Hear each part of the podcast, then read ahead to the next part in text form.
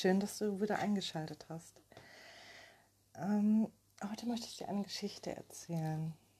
Und zwar ist das eine Geschichte, die im Buch Komm, ich erzähle dir eine Geschichte von George Bucay veröffentlicht wurde im äh, Fischer Verlag. George Bucay ist ein äh, Psychologe, der jahrelang als Psychoanalytiker und auch als Psychotherapeut gearbeitet hat.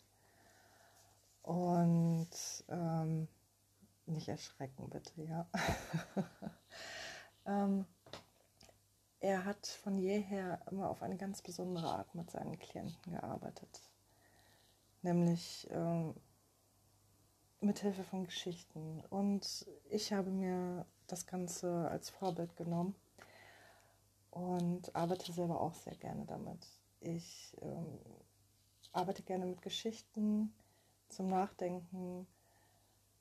Das können selbst ausgedachte Geschichten sein, das können Anekdoten sein, die man selbst erlebt hat oder von jemandem gehört hat, der sie erlebt hat.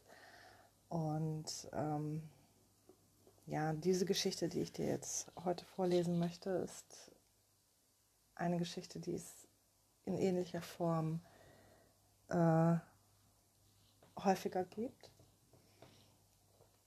Aber nichtsdestotrotz, ist es eine Geschichte, die wunderschön ist und zum Nachdenken anregt. Und ähm, vielleicht hörst du sie dir einmal an und am Ende wirst du sicherlich verstehen, was ich dir damit sagen wollte. Als ich ein kleiner Junge war, war ich vollkommen vom Zirkus fasziniert und am meisten gefielen mir die Tiere. Vor allem der Elefant hatte es mir angetan. Wie ich später erfuhr, ist er das Lieblingstier vieler Kinder. Während der Zirkusvorstellung stellte das riesige Tier sein ungeheures Gewicht, seine eindrucksvolle Größe und seine Kraft zur Show. Nach der Vorstellung aber und auch in der Zeit bis kurz vor seinem Auftritt blieb der Elefant immer am Fuß einer, eines kleinen Flockes angekettet. Der Flock war allerdings nichts weiter als ein winziges Stück Holz, das kaum ein paar Zentimeter tief in der Erde steckte. Und obwohl die Kette mächtig und schwer war, stand für mich ganz außer Zweifel, dass ein Tier, das die Kraft hatte, einen Baum mitsamt der Wurzel auszureißen, sich mit Leichtigkeit von einem solchen Flock befreien und fliehen konnte. Dieses Rätsel beschäftigte mich bis heute. Was hält ihn zurück?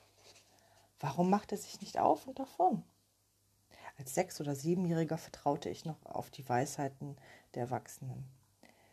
Also fragte ich einen Lehrer, einen Vater oder einen Onkel nach dem Rätsel des Elefanten. Einer von ihnen erklärte mir, der Elefant mache sich nicht aus dem Staub, weil er dressiert sei. Meine nächste Frage lag auf der Hand. Und wenn er dressiert ist, warum muss er dann noch angekettet werden? Ich erinnere mich nicht, eine schlüssige Antwort darauf bekommen zu haben. Mit der Zeit vergaß ich das Rätsel um den angeketteten Elefanten und erinnerte mich nur dann wieder daran, wenn ich auf andere Menschen traf, die sich dieselbe Frage irgendwann auch schon einmal gestellt hatten. Vor einigen Jahren fand ich heraus, dass zu meinem Glück doch schon jemand weise genug gewesen war, die Antwort auf die Frage zu finden. Der Zirkuselefant flieht nicht, weil er schon seit frühester Kindheit an einen solchen Flock gekettet ist. Ich schloss die Augen und stellte mir den wehrlosen, neugeborenen Elefanten am Flock vor. Ich war mir sicher, dass er in diesem Moment schubst, zieht und schwitzt und sich zu befreien versucht. Und trotz aller Anstrengungen gelingt es ihm nicht, weil dieser Flock zu fest in der Erde steckt. Ich stellte mir vor, dass er erschöpft einschläft und es am nächsten Tag gleich wieder probiert und am nächsten wieder und wieder und wieder bis eines Tages, eines für seine Zukunft verhängnisvollen Tages, das Tier seine Ohnmacht akzeptiert und sich in sein Schicksal fügt. Dieser riesige, mächtige Elefant, den wir aus dem Zirkus kennen, flieht nicht, weil der Ärmste glaubt, dass er es nicht kann. Allzu tief hat sich die Erinnerung daran, wie ohnmächtig er sich kurz nach seiner Geburt gefühlt hatte, in sein Gedächtnis eingebrannt. Und das Schlimmste dabei ist, dass er diese Erinnerung nie wieder ernsthaft hinterfragt hat. Nie wieder hat er versucht, seine Kraft auf die Probe zu stellen. Nun, Was könnte uns diese Geschichte sagen? Was könnte uns diese Geschichte sagen, wenn wir uns vorstellen, dass wir vielleicht dieser Elefant sind? Ja, aber ich bin noch an keinen Flock gebunden, wirst du jetzt sicherlich sagen. Das hoffe ich sehr. also ich hoffe inständig, dass dich niemand irgendwo festkettet.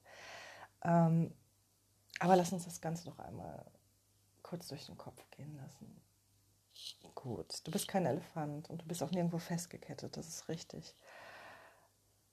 Aber kann es vielleicht sein, dass es irgendwelche Dinge in deinem Leben gibt, die dir als Kind eingeredet wurden? Wurde dir zum Beispiel gesagt, das kannst du nicht, dafür bist du noch zu klein. Nein, das kannst du nicht, dafür bist du zu schwach. Nein, das kannst du nicht, dafür bist du zu dumm.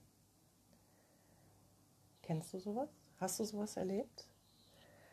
Dass Eltern, Lehrer, Geschwister, Mitschüler, Onkels, Tanten, Cousinen, Cousins, wer auch immer, dir etwas gesagt hat, dir gesagt hat, dass du etwas nicht könntest, weil du dafür zu klein, zu schwach, zu dick, zu dünn, zu dumm bist? Und gibt es vielleicht Dinge, von denen du heute immer noch glaubst, du könntest sie nicht, weil du zu klein, zu schwach, zu dick, zu dünn, zu dumm bist? Nun, häufig sind es Dinge, die sich ganz früh in unserer Kindheit manifestiert haben. Ähm, es ist nicht unbedingt so, dass Menschen dies getan haben, weil sie dir etwas Böses wollten. Aber sie haben vielleicht eine böse Auswirkung auf dein Leben gehabt. Und äh, wenn es irgendwann in deinem Leben jemanden gab, der dir immer wieder das Gefühl gegeben hat, du könntest etwas nicht, du wärst für etwas nicht gut, nicht intelligent genug, nicht schnell genug, nicht schlau genug, du würdest irgendetwas nicht hinbekommen, egal wie oft du es versuchen würdest. Wenn dir jemand das immer und immer wieder gesagt hat und dir jemand immer und immer wieder das Gefühl gegeben hat, dass du es nicht tun kannst, wirst du sicherlich irgendwann aufgehört haben, es zu versuchen. Und wenn du es probiert hast, hast du sicherlich die ganze Zeit im Hinterkopf gehabt, ja, ich, das, das klappt wahrscheinlich eh nicht. Das wird eh nicht funktionieren, weil Pünktchen, Pünktchen, Pünktchen. Die sind da bestimmt ganz viele tolle Gründe für eingefallen, warum das nicht geklappt haben könnte. Oder warum es nicht klappen wird und du es gar nicht erst versucht und brauchtest. Und ähm, um jetzt auf den Elefanten zurückzukommen. Dieser Elefant ist in der Zwischenzeit so groß und so stark geworden, dass er ohne Probleme diesen Pfahl aus der Erde ziehen könnte. Das würde er gar nicht merken. Er hat sich aber so sehr daran gewöhnt, dass er, wenn er diese Fessel umhat und an diesem Pfahl hängt, sich einfach nicht davon zu bewegen, dass es gar nicht probiert. Und genau das könnte bei dir auch der Fall sein. Überleg doch einfach mal, was gibt es, von dem du glaubst, dass du es nicht schaffen könntest? Und warum glaubst du es? Hat deine Mutter dir das vielleicht gesagt? Hat dein Vater dir das gesagt? Oder wer auch immer? Hat dir irgendwer das Gefühl gegeben, dass du für irgendetwas nicht gut genug seist oder dass du es nicht hinbekommen könntest? dann versuch doch einfach jetzt einmal die Fessel zu sprengen. Erinnere dich jetzt daran, dass du dieser große Elefant bist, dieser starke Elefant, der gar nicht viel Kraft aufbringen müsste, um sich seiner Fessel zu entledigen, der einfach nur einmal kurz ziehen müsste und alles wäre vorbei. Er wäre nicht mehr gefesselt, er wäre frei. Und vielleicht ist es bei dir ja genauso. Vielleicht bist du nur diesen einen einzigen ganz kleinen Schritt davon entfernt, frei zu sein, glücklich zu sein und das zu tun, was dich glücklich macht. Wer weiß. Denk einfach mal darüber nach und folge wieder. Ich wünsche dir bis dahin alles Gute.